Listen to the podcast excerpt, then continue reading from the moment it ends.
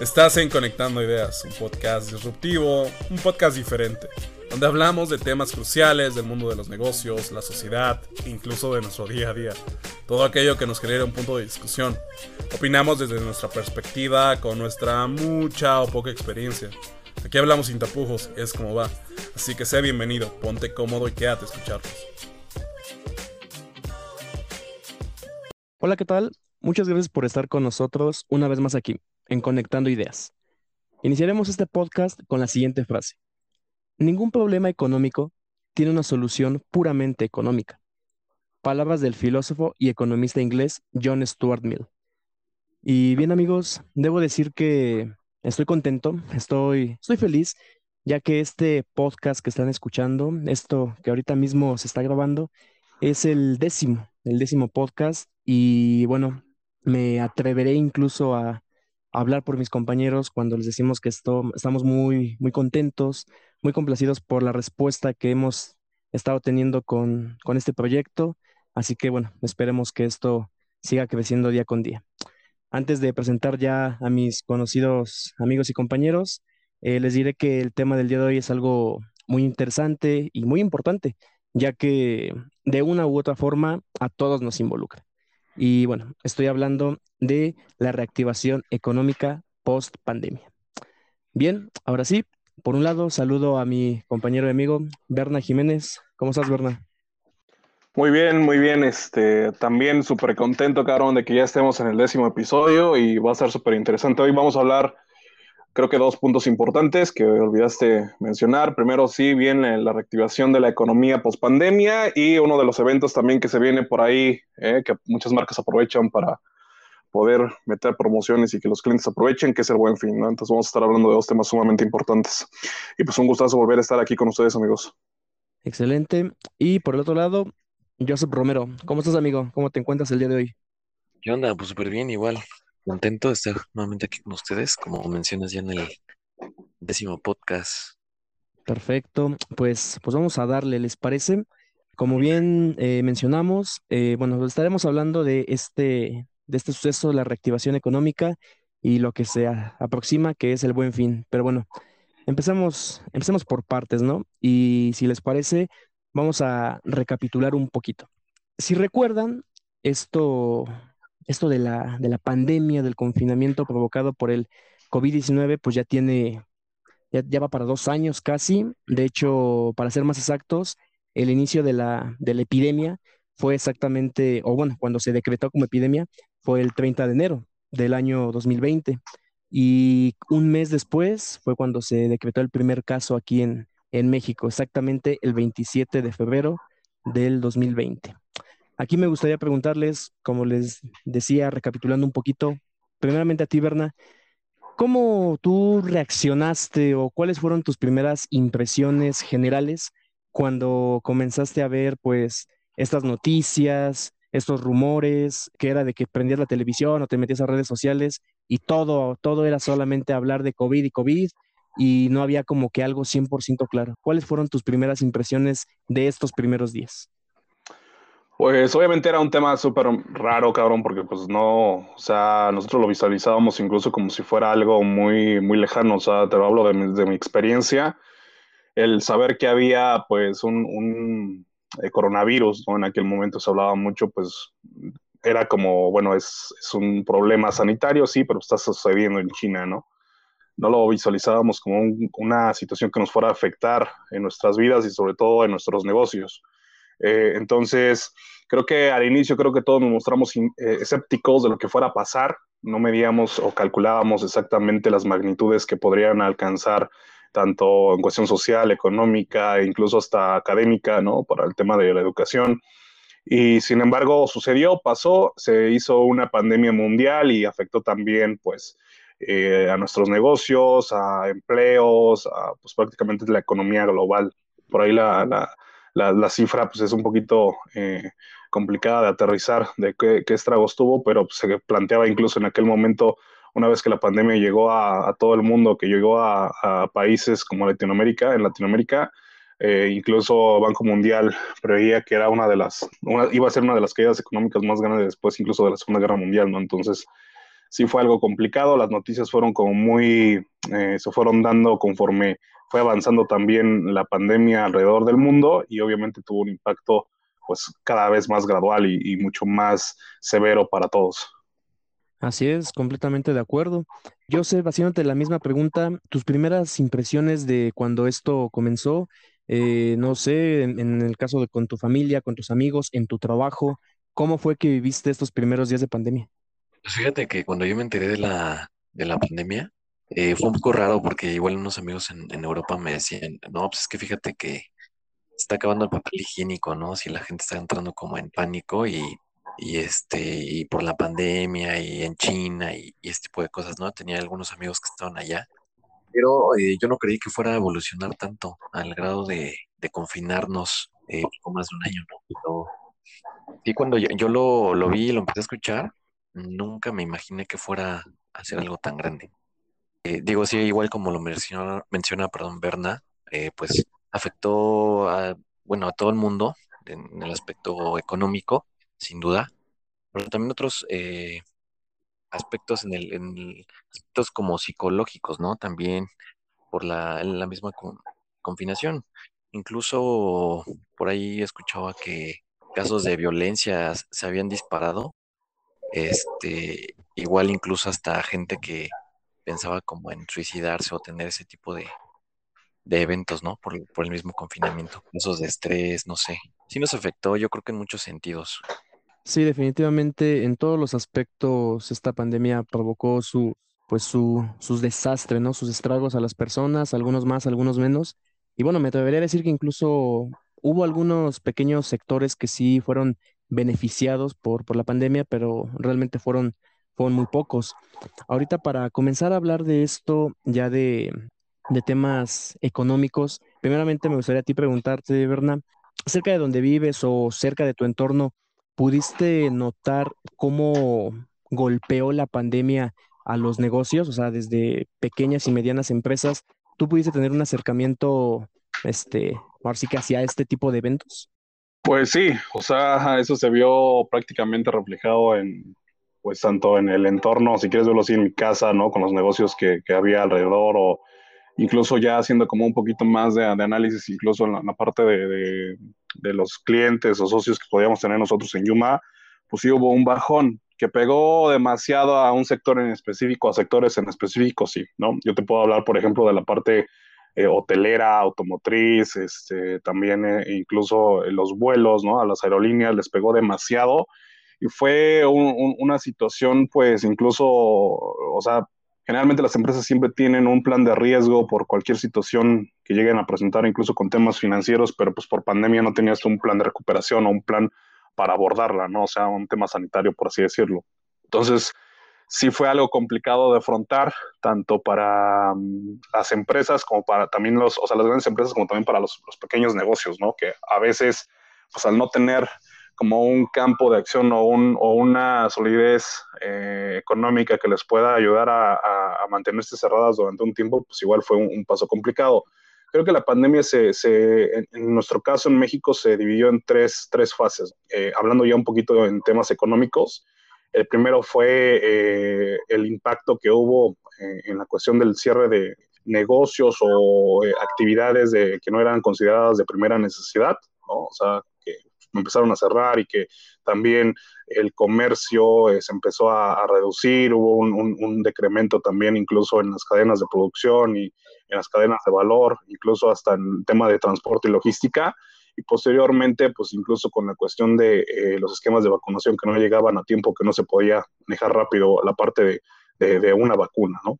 Posteriormente se fueron dando las cosas, sin embargo, creo que sí, eh, al inicio y conforme se fue desarrollando, nos impactó demasiado. Yo te podría decir que en el tema eh, automotriz yo tuve pues ahora sí que un reto importante cuando llegué a Hyundai me tocó estar precisamente en esos tiempos eh, coordinando eh, el área digital de, de, de, la marca y llega pandemia y pues prácticamente en el sistema de comercialización es donde nos impacta porque no había como un e-commerce como tal para, para, para vender autos nuevos. Sabes que vender un, un, un auto como estos o una, un bien de estos pues eh, implica toda una experiencia de compra, ¿no? Porque generalmente quieres tocar, oler y probar casi casi el auto. Sin embargo, tuvimos que adaptarnos. Creo que también el, cliente y las personas se fueron este, adaptando a, la forma de consumo que, se fue dando y creo que hubo también un parteaguas para poder impulsar otros, otros sistemas, tanto de comercialización como eh, nuevos negocios o, modelos de negocio. Entonces creo que sí nos impactó por un, por un momento, pero también ayudó a la transformación digital, a que acelerara y que hubiera quizá hasta un poco más de, digamos que de empuje sobre modelos o planes que, que, se venían dando ya antes de la pandemia, pero que igual se aceleraron. Sí, tal cual eh, algún, la pandemia, como bien mencionábamos, en algunos sectores le ayudó, pero también, como bien mencionas, impulsó, o como ya lo habíamos mencionado en un podcast pasado, movilizó, ¿no? A que nuevas tecnologías, a que los negocios se fueran adaptando a nuevas oportunidades que fuesen que fuesen saliendo.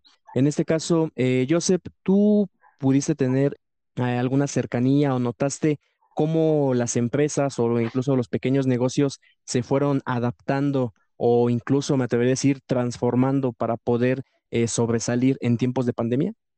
Sí, sin duda. Yo había visto que, bueno, desde que inició la pandemia, vi en algunos casos, yo también creo que, esta pandemia fue como el pretexto ideal para algunas, para, Mm, como declararse en bancarrota, de alguna forma que traían broncas como financieras. Me tocó ver varios casos. Y pues literal, o sea, se declararon en números rojos y despidieron a la gente, ¿no? O sea, pero también vi muchos casos de gente que, que perdió su trabajo, empresas que cerraron, negocios, principalmente el sector eh, como de la industria de turismo, como agencias y restaurantes, ¿no? En su mayoría yo creo que muchos se vieron afectados por, esta onda y quien no supo adaptarse a, digo, a la situación, pues definitivamente pues, no, pudieron sobresalir, ¿no? Y tuvieron que, cerrar definitivamente.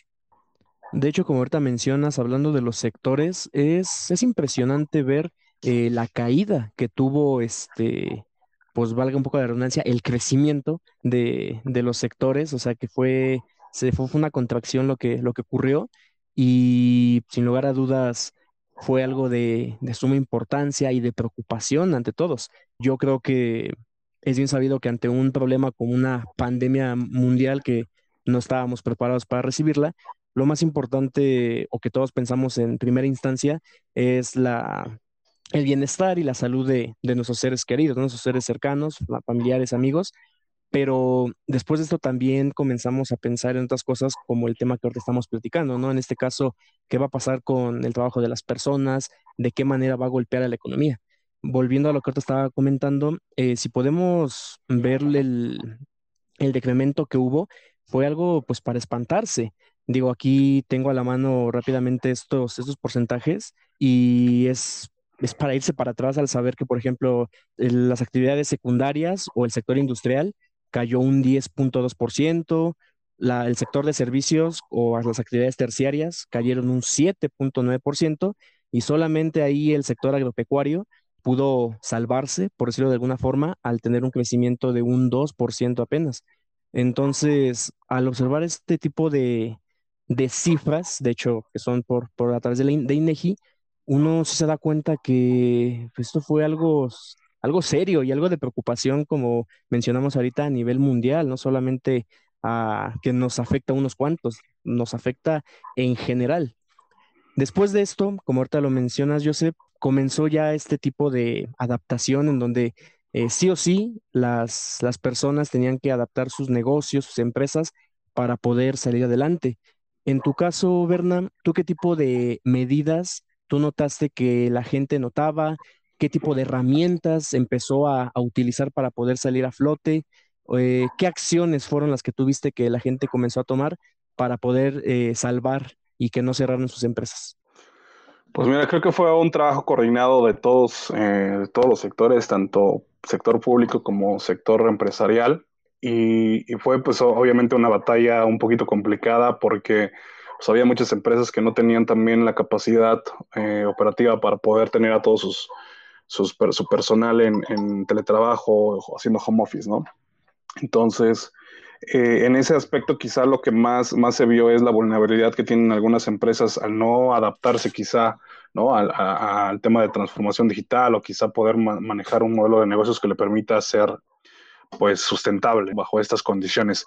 Sin embargo, y lo que quiero decir es que no todas las, las, empresas pueden acomodar a ese sistema de trabajo. Hay algunas industrias que te demandan exactamente que tengas a tus trabajadores ahora sí que en, en el punto, como el caso de la manufacturera, que ahí es donde hubo una, una de las eh, caídas más importantes eh, en la pandemia, pero creo que el, el, incentivo que hubo fue el poder sostener lo, lo, lo más posible a, a, los colaboradores, a los clientes, el, el, mantener también con los proveedores quizás está algo pactado para que pues no te afectara también la recuperación, porque iba a ser algo que nadie, o sea, nadie sabíamos cuánto íbamos a estar en, en, en, pues ahora sí que en home office o no trabajando al 100% o, o al 80%, no sé, ¿no? O sea, era como algo de, de que no sabíamos cómo iba a, a, a, depararnos el futuro, si íbamos a poder salir rápido o iba a ser más transitorio esto. Sin embargo, muchas economías alrededor del mundo eh, pudieron también incentivar la parte de los apoyos económicos. O sea, y eso te lo hablo como un, un entorno también y un contexto global. eh, yo la semana pasada, hace dos semanas, no recuerdo exactamente bien, estuve por ahí en un evento de Banco Mundial donde este, hablaban precisamente de cuáles fueron los principales retos por parte de todos los sectores. Creo que uno de los, de los principales retos fue el que pudiéramos coordinarnos los trabajos, tanto gobierno con empresas, y que éstas entendieran tanto los, las necesidades que nosotros teníamos de poder mantener eh, en números eh, pues la empresa eh, con una situación fiscal y financiera eh, estable, porque igual hubo países que adoptaron medidas, digamos, con, con, con incentivos fiscales, como en el, caso de Estados Unidos, y hubo otros casos, en, por ejemplo, en México, que igual empezaron como a tener un poco más de, digamos que de soltura con la parte de los, de los programas también para incentivar a, eh, digamos que la inyección de capital para las empresas, ¿no? Entonces, los créditos y todo esto a pymes, ¿no? Los créditos a la palabra que digo en ese momento también ayudaron mucho a, las, a, las, a los pequeños, este, a las pequeñas y microempresas. Sin embargo, creo que al final pudimos resistir un poco, si bien hubo un incremento del desempleo y sí hubo como demasiado baja de personal en esos momentos, hoy ya vemos que nos estamos recuperando. Por ahí datos de INEGI de apenas de salida del, del, del final de octubre, pues ya veíamos por ahí una recuperación del 4.6%, casi nivelándonos a, a, a, los, a los números de eh, antes de pandemia. Entonces, eh, sí tuvimos una baja, pero creo que ya se está recuperando y eso también habla de cómo pudimos aguantar y soportar entre todos, tanto empresas, proveedores, clientes e incluso este, colaboradores. Entonces, creo que ahí estuvo el punto, el poder soportar y poder manejar y estirar incluso hasta los presupuestos, si quieres verlo así, porque hubo gente que se estuvo recortando el, el salario, ¿no? Salarios pues, al, al 50%, etcétera. Entonces todo hablaba de que podía haber una recuperación y que eso también te ayudó a, poder sacar a flote tanto el negocio como a tus colaboradores y empleados. Y de hecho, ahorita que mencionas esto, pues que que las empresas resistieron, que la gente comenzó a, a, resistir. Algo, un punto también que es muy importante de mencionar son todas estas empresas emergentes, ¿no? Que, eh, como bien lo mencionábamos ahorita, de una u otra forma, más que adaptarse, e inclusive vieron una posibilidad o una oportunidad para poder, eh, pues sí, vaya, no nada más este, subsistir, sino incluso aumentar su, sus utilidades aún en tiempos de pandemia. Un claro ejemplo podría ser todas estas empresas que se dedican al de delivery. En tu caso, Joseph, ¿tú qué piensas del incremento que tuvo este tipo de empresas, así ya sea como, no lo sé, Uber Eats, Didi, Rappi, justo, todo este tipo de, de empresas? Eh, ¿Tú qué piensas de este crecimiento que tuvo aún en una situación tan complicada como lo es eh, pues, la, la pandemia o durante el confinamiento provocado por la pandemia? Sí, yo creo que es el momento ideal para este tipo de empresas eh, para dar un paso hacia adelante y, y, tener un crecimiento exponencial, definitivamente, ¿no? Como bien lo mencionas, empresas como Amazon, que son una de las que están en, en la punta de, del iceberg, por así decir, y algunas otras, ¿no? En su mayoría, todas las que son eh, marketplaces son las que lograron incrementar el valor en sus acciones y definitivamente el número de usuarios y pues, las ganancias, ¿no? Tal como el caso de Mercado Libre, que también incrementó su, su capacidad y de, de operación. De igual, de igual forma DHL, ¿no? Uno de los monstruos de mensajería, que si bien ya estaba muy posicionada, pues esta pandemia le ayudó definitivamente a, crecer muchísimo, ¿no? Al igual que cualquier otra empresa de, de incluso como lo mencionabas, ¿no? Muchas empresas que emergieron nuevas, este, principalmente en esta pandemia. Correcto.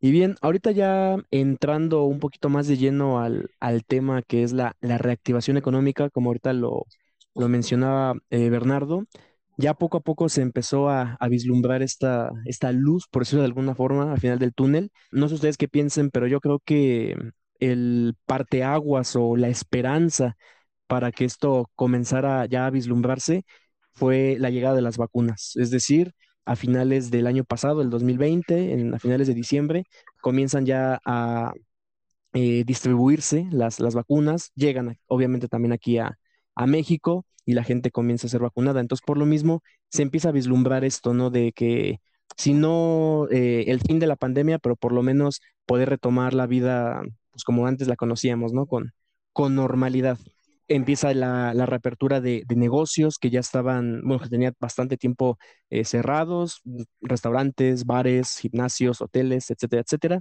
Y por lo mismo, a mediados de este, de este año, comienzan ya con estos, estos planes de reactivación para poder, eh, valga redundancia, pues, reactivar la economía.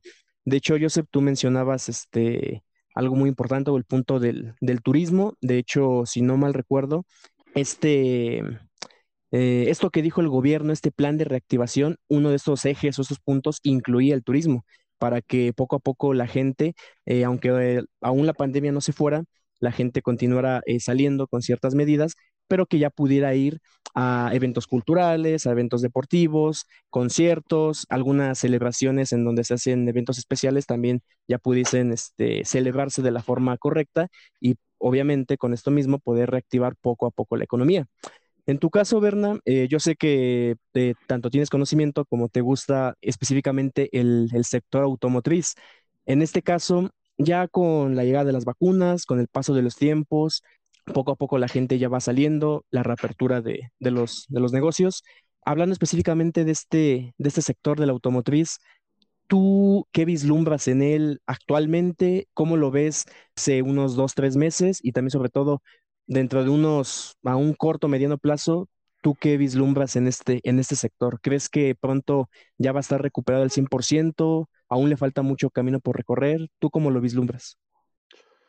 Está bien, como, como bien lo dices, estoy metido todavía en el tema automotriz. Eh, es, es un tema bastante interesante porque es una de las industrias más importantes en México, junto precisamente con el turismo, incluso, por ejemplo, con, con la parte también de, de la construcción. Fueron pues industrias que fueron muy golpeadas por la pandemia.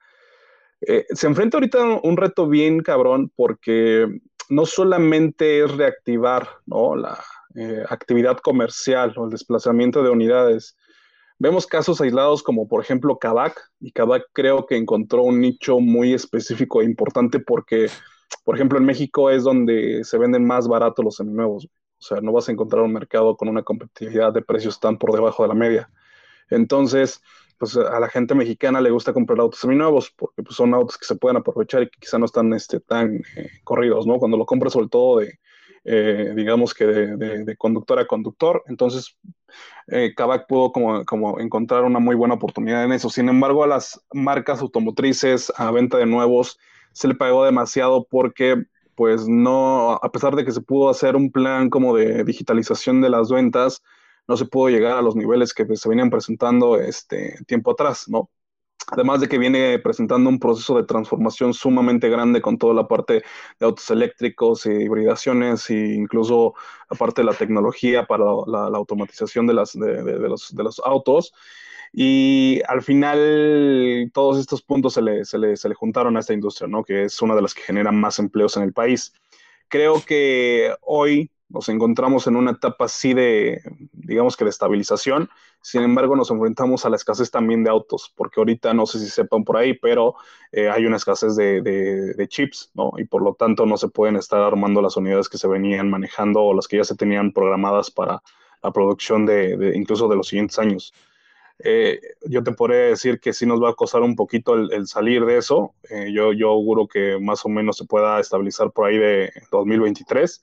Sin embargo, toda la transformación que viene atrás con la implementación de nuevas tecnologías y con también la, eh, la propuesta de los autos eléctricos, pues se van a encontrar otras formas de poder resarcir los daños y poder agarrar nuevamente el ritmo. Creo que es una industria sumamente fuerte que también tiene todavía mucho que explotar y que como se está ahorita, digamos que estabilizando y quizá enfrentando también ahorita ya nada más la cuestión de, de los chips, si quieres verlo así, eh, hay mucho futuro por delante y que se va a poder sacar este, todavía eh, eh, buenos números y también que eso se vea impactado tanto en mayor recaudación para el país y mayor generación de empleos.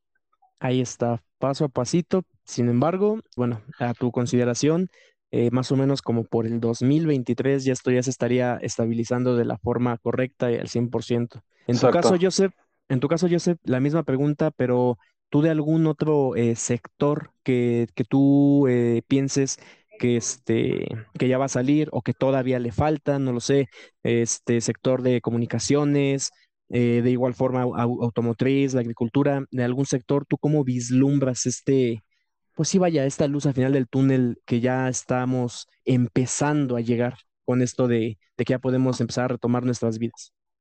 Pues hablando del sector automotriz, como lo menciona Berna, creo que es uno de los sectores más importantes que contribuye al PIB de nuestro país. Mm, me parece que es el cerca del 3.6%, eh, si no me equivoco. Eh, el sector de turismo también es otro sector bastante importante que contribuye mucho al PIB de nuestro país. Y yo creo que los dos, ambos, eh, van a sobresalir. Sin duda, ahorita el sector automotriz se, encuentra muy golpeado por el tema de los chips que menciona Berna. Hay mucha escasez de, vehículos. Yo tuve la oportunidad de colaborar con dos marcas importantes, Volkswagen y Nissan, el año pasado en algunos proyectos y, y sí hay una escasez importante de, vehículos, ¿no? No hay stock, no hay, no hay forma de, vender un coche, ¿no? Pero digo, a lo mejor sí hay algunos, pero no hay, no hay como en su totalidad todos los modelos por parte de las marcas.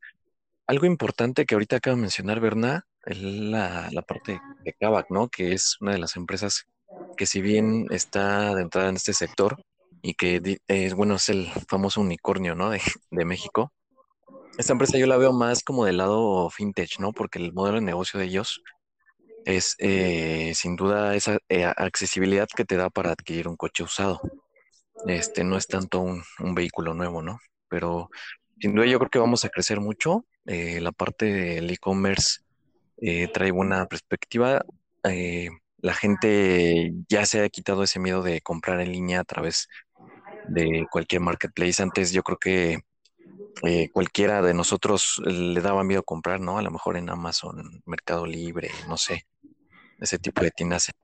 Como bien comentan ambos, este, este sector es de suma importancia para México y bueno, no, no dejemos al lado eh, diferentes sectores, este, como la agricultura, la ganadería, la minería, que bueno, para hablando de ellos, nunca, nunca cerraron o nunca está, considerarlos como eh, actividades primarias, ellos siempre mantuvieron este, su, trabajo.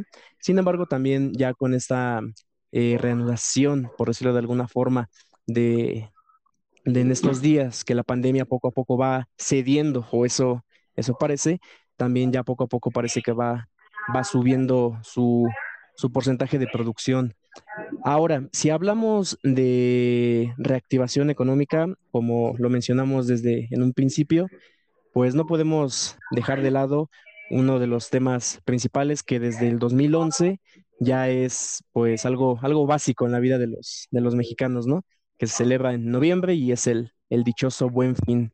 Estos, estos cuatro días que, bueno, están basados, si no, si no me equivoco, en el, en el Black Friday y que, bueno, yo creo que todos lo conocemos, si no una muy breve explicación, pues es un evento que se realiza cada, cada año en México y consiste en promocionar eh, productos y servicios con el fin de fomentar el comercio y se, especializa en que haya distintas ofertas, descuentos e incluso eh, compras a créditos a meses sin intereses, cosas por el estilo.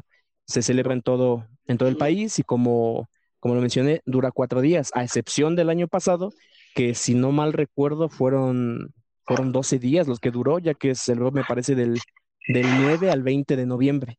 pero de todos los demás años ha durado cuatro días. En este caso, Berna, me gustaría preguntarte primeramente, a, grandes rasgos, ¿tú qué opinas del buen fin? ¿Crees que sí es una buena forma de incentivar la economía en México? ¿Piensas que es una estrategia mal planeada, mal organizada? Eh, ¿Sí funciona? ¿No funciona? A grandes rasgos, ¿tú qué opinas de, esta, de este evento? Bueno, antes de responderte esto, voy a retomar un punto que creo que no hablé o no, no, no, se resaltó mucho en el, en el, punto pasado sobre la reactivación económica y los sectores fue una gran oportunidad, porque eso es importante que lo podamos destacar, eh, fue una gran oportunidad para que también las, las personas que tenían una, un proyecto, una idea o un sueño, si quieres verlo así, de, de poder emprender algo, se pudiera montar mucho a la parte de eh, precisamente esta brecha de las startups, todas las empresas de base tecnológica. Creo que también ahí estuvo el punto para sostener un gran problema que se está enfrentando ahorita con las cadenas de suministro. Ahorita estamos enfrentando un gran problema a nivel mundial porque los productos están quedando varados en los puertos y en los sistemas, bueno, en los, en los servicios, centros de distribución. Entonces, eso se ve reflejado que también muchas de estas startups que nacieron precisamente ayudaron a mermar un poquito eso, a poder llevar ¿no? a, a, los hogares, a los lugares que se solicitaban este tipo de productos, o se sean a través de e-commerce, eh, y quitar un poco de carga de trabajo de lo que tenían eh, los grandes corporativos, ¿no? O incluso eh, las empresas de, logística o transporte, porque muchas quebraron y eso impactaron mucho en la economía. Entonces, yo sí quiero destacar eh, la labor que ha habido por parte del, ecosistema emprendedor en México y en Latinoamérica, porque han surgido muchas eh, startups con bastante valor. Digo, ahorita Joseph hablaba de Kavak, que se convirtió ya en el, este, unicornio mexicano, pero así otras. El caso también, por ejemplo, de, de Clip, ¿no? El caso también de Confío, que todas estas empresas, si ves, quizás se, mm, son diferentes. Por ejemplo, Kavak es un e-commerce de automóviles, Confío es, un, es un, este, una fintech ¿no? de, créditos a tanto a pymes y créditos a la persona. Eh, Clip es una pasarela de pagos. Entonces, todo esto tú lo ves enfocado en que el comercio electrónico creció y te con esto el delivery. Y eso te ayudó a que también pudiéramos eh, tener empleos, que pudiéramos también tener una reactivación económica en una de las de los sectores, que es el sector tecnológico y, digamos que es uno de los sectores que anteriormente en Latinoamérica no se, no se explotaba al 100% y que me ha dado como mucha buena, eh, digamos que sintonía de que se pueda aprovechar mucho y que también va de relacionado con la pregunta que me haces ahorita con el buen fin, porque el buen fin, de hecho, el año pasado se enfocó 100% a e-commerce y fue un récord de ventas impresionante. Me parece que llegamos a los 238 mil millones de, pesos en, ingresos y eso es algo que, hay que, hay que hay que aclararse, digo, y que festejarse. Yo sé que por también la cantidad de días que se ocuparon, que fueron prácticamente más de lo que se venía haciendo tradicionalmente, del fin de semana que se venían tomando años anteriores, pero eh, habla de que también el panorama para el e-commerce y el panorama también para las empresas de delivery y, todas esas empresas que se están montando también a la brecha digital eh, es importante, porque así también el cliente o los consumidores empiezan a educarse un poco más acerca de cómo funciona un e-commerce, incluso empieza a utilizar servicios financieros a través de tarjetas de crédito, el código QR, o sea, hay, hay una pasarela de pago sumamente importante y que el cliente tiene muchas opciones para poder hacer las compras. Entonces yo lo vi muy reflejado también con los clientes, con nuestros clientes, porque se pudo implementar estrategias muy disruptivas, estrategias que pudieran agregar un valor a la experiencia de compra, ¿no? Eh, los departamentos de Customer Experience en muchas empresas eh, tuvo que avanzar porque muchos no sabían cómo controlar tanto objeciones y también quejas. Entonces, eso es importante y que también el buen fin va a ayudar a cada vez año con año a poder impulsar este sector y que es algo que se tiene que aprovechar. Yo sé que hay muchas empresas que pueden llegar a, entrar dentro de la, de la, confusión y charlatanería porque pues realmente ves como la comparación de precios y dices, güey, no mames, o sea, anteriormente esto estaba en el mismo precio, nada más se lo subieron un día antes y luego cuando se empieza el buen fin, eh, está como hace dos días me lo encontré. Entonces, tiene sus lados buenos porque impulsas el comercio, impulsas también a la reactivación económica con esos ingresos, porque igual es, un, es una, una estrategia bastante bien planteada, porque en esos momentos, pues ya sabes, ya sabes que es quincena, eh, reciben mucho su aguinaldo y son las eh, compras prenavideñas, ¿no? Entonces, está bien, creo que es una estrategia que se pueden montar muchas empresas para poder aprovecharlo, pero siempre y cuando sí estén registradas con el buen fin, porque hay otras que lo hacen nada más porque se me ocurrió estar en el buen fin y te pierdes de muchas cosas, ¿no? Tanto, por ejemplo, el sorteo fiscal que hace por ahí el SAT, para, para que lo aprovechen igual y hagan sus pagos con tarjeta de crédito o, débito, y que así nos, nos, nos, ayude a todos, ¿no? A empresas, sector eh, público y privado. Ahorita que mencionas este punto de, de la charlatanería o de los fraudes, bueno, yo creo que eso es algo por lo que muchísima gente no confía en este evento, ¿no? Ya que, bueno, no es que sean rumores, se han visto año con año que diversas empresas eh, lo que hacen esto que comentas de eh, inflar los precios y después ofrecer disque descuentos para que la gente pueda este, pagar, pero no existe ningún, no existe ningún ahorro, o sea, solamente son prácticas ahí mañosas por parte de las empresas. Sin embargo, en tu caso, Joseph, ¿tú dirías que el buen fin sí ayuda? Es decir, si es una buena estrategia de reactivación ¿O tú piensas que en la mayoría ocurre este tipo de eventos en donde los precios de una u otra forma son alterados para, para no ofrecer ningún, ningún tipo de beneficio a las personas? ¿O piensas que eh, las empresas verdaderamente sí ofrecen descuentos o algún, algún otro tipo de promoción para que la gente pueda adquirir estos productos y obviamente ayudar o contribuir a la reactivación económica. ¿Tú qué piensas? Sin duda, yo creo que el, buen fin eh, ayuda a la reactivación económica del país. Esto porque, bueno, hay flujo de, dinero, ¿no? Y eso es lo que ayuda sin duda al, crecimiento de, nuestra economía. Pero bien, como bien lo mencionas y lo menciona Berna ahorita, pues hay mucha gente, empresas y negocios que eh, pues lanzan su promoción del buen fin y en realidad pues, eh, pues de alguna forma timan a la gente, ¿no? Porque no tiene una promoción o eh, por ahí he visto también que las empresas usan ahí una estrategia medio maquiavélica donde meses antes pues suben los precios y en realidad lo que hacen es bajarlo como al precio normal, ¿no? Al precio estándar. También eh, hay algunas empresas que pues, no se registran. También hay, eh, si hay, alguien nos escucha y únicamente se le ocurrió estar en el buen fin y no se registraron, pues también ojo ahí porque se pueden hacer acreedores incluso una sanción, ¿no? Exactamente. hacer este también uso mal el logo, eh, porque también cuando te registras, pues ellos te dan acceso a estos documentos o archivos. Entonces ahí son datos súper importantes para que los tomen en cuenta y gente que en realidad eh, quiera participar en este, eh, lo haga de una forma pues legal, ¿no? No tiene costo en la inscripción, se pueden meter ahí a la página del buenfin.org y eh, se inscriben de, forma gratuita, hacen el alta, obviamente les van a pedir su RFC y pues datos fiscales, ¿no? Y bueno, cualquier gente se puede inscribir, obviamente porque pues, hay temas ahí fiscales que hay que, que poner pero si se quieren lanzar y ponen el logo y, el buen fin y ahí se pueden hacer a, a, una sanción. Entonces ahí hay que tener mucho cuidado, ¿no? También, este, porque es más cuando la, incluso la, la Profeco es cuando anda más sobres, ¿no? Sobre ese tipo de, actividades. no, sí, no, y de ten cuidado. Y de hecho, también otra cosa muy importante luego a, aclarar es que luego las personas dicen, bueno, es que yo ya estoy viendo o estoy 100% seguro de que este artículo lo subieron de precio. Eh, ¿Qué hago? ¿Cómo puedo quejarme? Como bien mencionas, también pues ahí es donde se le puede recomendar a las personas que acudan a, la Profeco. De hecho, la misma Profeco es quien da algunas recomendaciones o consejos para poder saber qué hacer en estos casos.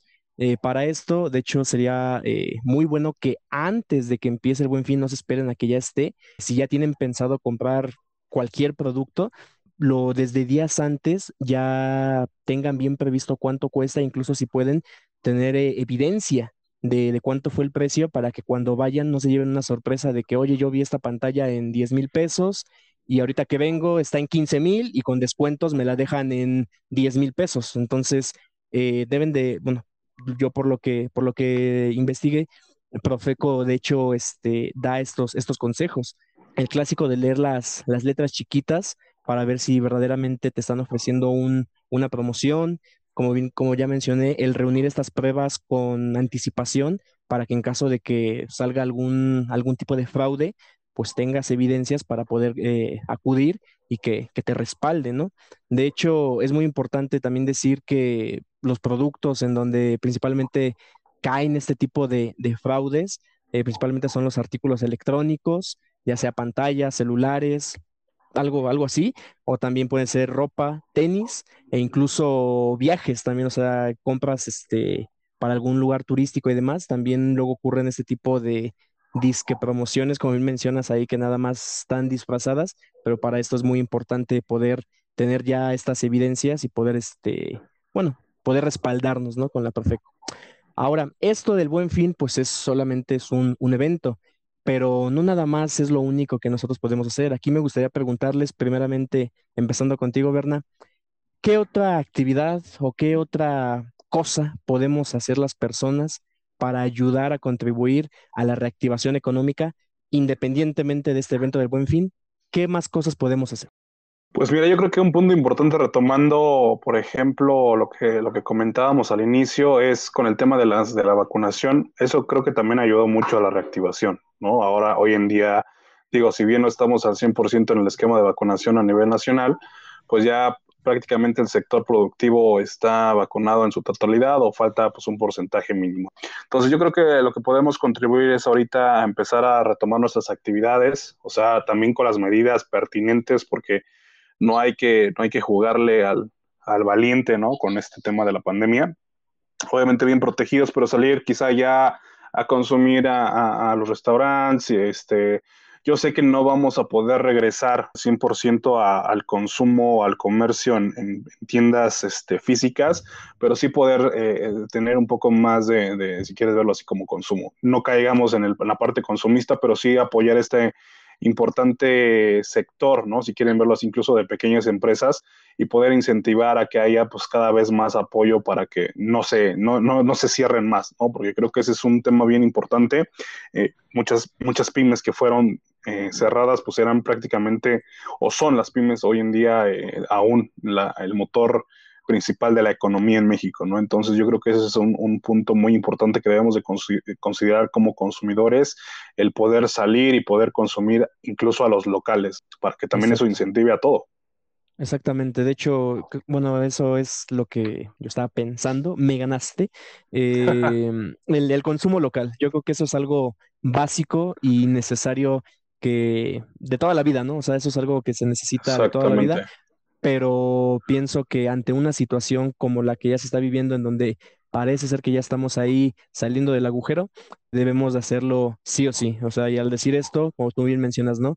Este, comprarnos sus productos en los mercados, ir a, a estas pequeñas fondas, a restaurantes, etcétera, etcétera, a negocios quizás que sepamos de algún amigo, de algún conocido, para poder pues generar este, esta reactivación. Sí, o sea, va a haber ocasiones en las que algunos productos sí los vamos a necesitar forzosamente quizás de alguna gran cadena. No, no, bueno, yo soy de la idea de que no hay que prohibirlas, pero por el momento pienso que el consumo local es algo básico y 100% necesario. Sí, no, y que, perdón, antes de que termines esta parte, eh, y que es importante, por ejemplo, que dice las grandes cadenas, también algo que generan es empleos, ¿no? Entonces, hay que, hay que ver el balance, consumir eh, a, los locales, eh, consumir, digamos que, para también activar la economía, y del lado, por ejemplo, de consejo para los emprendedores o las personas que tienen un negocio, pues incluso ahí poder eh, implementar estrategias de ahora que una experiencia de compra mucho más ad hoc para, para, los clientes. Creo que hoy en día las, las ventas pues se hacen o las compras que, que, realizan los clientes este, se hacen mucho por la información que tengan sobre el producto y a veces que incluso ya este, en la tienda física cuando estás ahí pues incluso sacas tu celular, que a mí me ha pasado, no te lo digo por experiencia, y pues estás viendo, o sea, que como que ya no necesitas como la ayuda de tu, de tu vendedor, ¿no? O sea, no, no estoy hablando que en todos los sectores, porque también hay, hay de, eh, digamos que, estrategias comerciales, de estrategias comerciales, pero sí poder hacer cada vez más presente tu negocio, poderte meter a, esta brecha digital, Eh, no te voy a decir que abras tu, propio e-commerce o que hagas toda tu plataforma o que contrates uno de estos motores de venta, pero sí que puedas implementar alguna que otra estrategia que te pueda dar este, mayor notoriedad en este, en este eh, brecha digital y en este sector digital, porque pues hay que aprovecharlo tanto una con la otra, con los clientes que se puedan activar en el consumo y que también las empresas y emprendedores se puedan motivar para hacer mejores las cosas, una mejor proyección de sus productos, una experiencia de compra mucho más agradable, incluso una personalización de la publicidad que puedan llegar a generar, porque ahorita muchas más marcas empiezan a invertir en publicidad. Creo que tuvimos un bajón, creo que tuvimos como un, pequeño este, bajón durante la pandemia, porque obviamente no se querían aventar muchos a hacer publicidad digital. Eh, donde hubo más este, publicidad fue en la parte de e-commerce, precisamente para la generación de estas bases de datos. Sin embargo, creo que hoy, hoy se va a venir activando y cada vez la competencia en el sector digital se va a ver un poco más eh, digamos que así, confrontada, ¿no? Entonces, hay que, eso nos impulsa a ser mucho más creativos, mucho más estratégicos y mucho más enfocados al cliente. Entonces, creo que es un ganar-ganar por parte de ambos para que, pues así nos veamos beneficiados todos. Completamente de acuerdo. Ahora sí, Joseph, eh, haciéndote la, la, misma pregunta, independientemente de este magno evento que es el, el Buen Fin, eh, ¿tú de qué otra forma dirías que las personas, la sociedad en general, pueden contribuir con algunas acciones pequeñas, grandes, a esta reactivación económica? Pues me voy eh, con una que ustedes eh, dijeron, que es la, el consumo local. Yo creo que es una de las principales fuentes de ingresos que ayuda a una reactivación de economía en nuestro país. Esto nos ayuda igual a construir sociedades y organizaciones resilientes. Yo creo que poner el ecosistema emprendedor eh, como eje de recuperación, como lo menciona Berna, también es una parte importante y fundamental para la recuperación de, la economía, ¿no? Invertir en el, en el desarrollo eh, de nuevos negocios y oportunidades nos dan eh, como horizonte un esquema de globalización y regionalización del comercio, principalmente local, ¿no? Ok, perfecto. Casi para terminar, amigos, me gustaría hacerles una pregunta a cada uno. Empezando contigo, Joseph, ¿qué dirías tú, hablando en cuestión de, pues, de, esta, de esta pandemia, de este confinamiento que, que provocó, qué dirías tú que nos dejó como, como enseñanza, como aprendizaje? ¿Qué dirías que nos dejó a la sociedad, a las empresas, a cada persona como individuos? ¿Qué dirías que, nos enseñó o que, nos dejó, valga, como aprendizaje? Yo en lo personal creo que debemos aprender a adaptarnos al cambio. Creo que esa es la, principal eh, enseñanza que me pudo, con la que me quedo, ¿no? En esta pandemia. La capacidad que tengamos, ya sea como personas o como organizaciones, adaptarnos a un cambio, nos va a dar eh, la brecha para poder crecer, trascender y, y sobresalir, ¿no? Ante dificultades como este caso, ¿no? Yo creo que no va a ser la única. Eh, yo creo que pueden haber más. Digo, y, digo, no, no, no ha sido la única, ¿no? Incluso se han presentado con anterioridad otro tipo de pandemias similares o incluso peores. yo creo que esto, el, poder adaptarnos e innovar, eh, aprovechando este tipo de, situaciones, nos pueden dar un crecimiento exponencial. Ok. En tu caso, Berna, ahorita más o menos ahí lo, lo, lo mencionó Joseph, pero en tu caso me gustaría preguntarte, eh, para no hablar específicamente tal cual de, del evento de la pandemia, sino hablar como en general, ¿tú crees que de llegar a suceder, porque como bien lo menciona este Joseph, lo más seguro es que en algún momento va a repetir algún evento como estos, ¿crees que ya estamos más preparados para poder experimentar y enfrentar una nueva crisis mundial? ¿Tú crees que ya estamos mejor preparados después de esto? Pues no sé si estamos mejor preparados, pero yo creo que sí estamos curtiéndonos, cabrón, ¿no? Porque, o sea, hoy o esta vez fue un tema sanitario. Anteriormente nos hemos enfocado, enfrentado, perdón, en Ciudad de México a incluso cuestiones eh, naturales, como el caso del terremoto. Entonces, pueden llegar a ser muchos factores que van a, impactar seriamente a la economía eh, y a muchos negocios o microempresarios o, pequeños negocios, incluso hasta en la informalidad. Pero eh, creo que al final nos estamos curtiendo en el sentido de que creo que hoy, hoy en día tenemos un poco más de perspectiva o vamos viendo también como diferentes formas de hacer las cosas y de sacar adelante que nuestros patrimonios y, negocios y empresas. Yo creo que en ese punto sí vamos a quizá tener un poco más de visión. Hoy en día nos planteamos hacer planes no solamente de años, sino planes que nos permitan tener como diferentes formas de poder eh, generar ventas, de poder impactar mejor a la sociedad o incluso de poder tener incluso mayor generación de, de valor dentro de lo que hacemos. Porque pues hoy en día como que la parte también importante es ir, irnos adaptando, lo que comentaba bien Joseph, podernos adaptar y podernos que adecuar incluso a las circunstancias, que es el caso de muchas empresas que pudieron optar por eso. Entonces, yo creo que nos estamos curtiendo y, vemos con mucho más este, ambición o mucho más visión y oportunidades eh, aprovecharlo, ¿no? Al 100% lo que estemos haciendo nuestro, nuestra marca, nuestros productos y sacarlo adelante creo que al final no vamos a estar 100% preparados porque no sabemos cómo, o sea, nadie sabe qué va a pasar en el futuro, pero sí podemos sacar como el provecho de lo que nos, de lo que estamos haciendo hoy en día. Ay, nomás, ahí está. Pues bien, amigos, hemos llegado al final de este, de este podcast. Interesante, muy, muy interesante lo que se charló el día de hoy. Joseph, comentarios finales, ¿algo más que quieras agregar? No, pues nada, este, hagan compras con moderación, ¿no? Ahorita que se viene el buen fin. No usen tanto sus tarjetas de crédito, no se endroguen y solamente compren lo necesario e indispensable. Nada más, mi querido Sebastián. Ok, de acuerdo. Berna, comentarios, consejos finales, ¿algo más que quieras agregar? Pues eh, creo que lo importante aquí es que la pandemia nos enseñó a que lo más importante es nuestra salud, nuestra familia y que con eso podemos eh, enfocarnos en lo demás, ¿no? En, la parte de los negocios y, y que creo que también un, punto que hay que, que, a mí me gusta resaltar en esto es la iniciativa y la creatividad que tienen los emprendedores empresarios mexicanos para poder salir adelante. Y eso habla de que el país es muy perseverante y que también es pues digamos que se recupera bastante rápido de, las situaciones que, lo afectan y que pues hay, hay, hay tela de dónde cortar para poder resarcir los daños de la, de la pandemia. No se preocupen a los empresarios o emprendedores que anden por ahí, los vamos a recuperar. Mira, nomás qué, qué bonitas palabras, qué chulo, pero tienes toda la razón.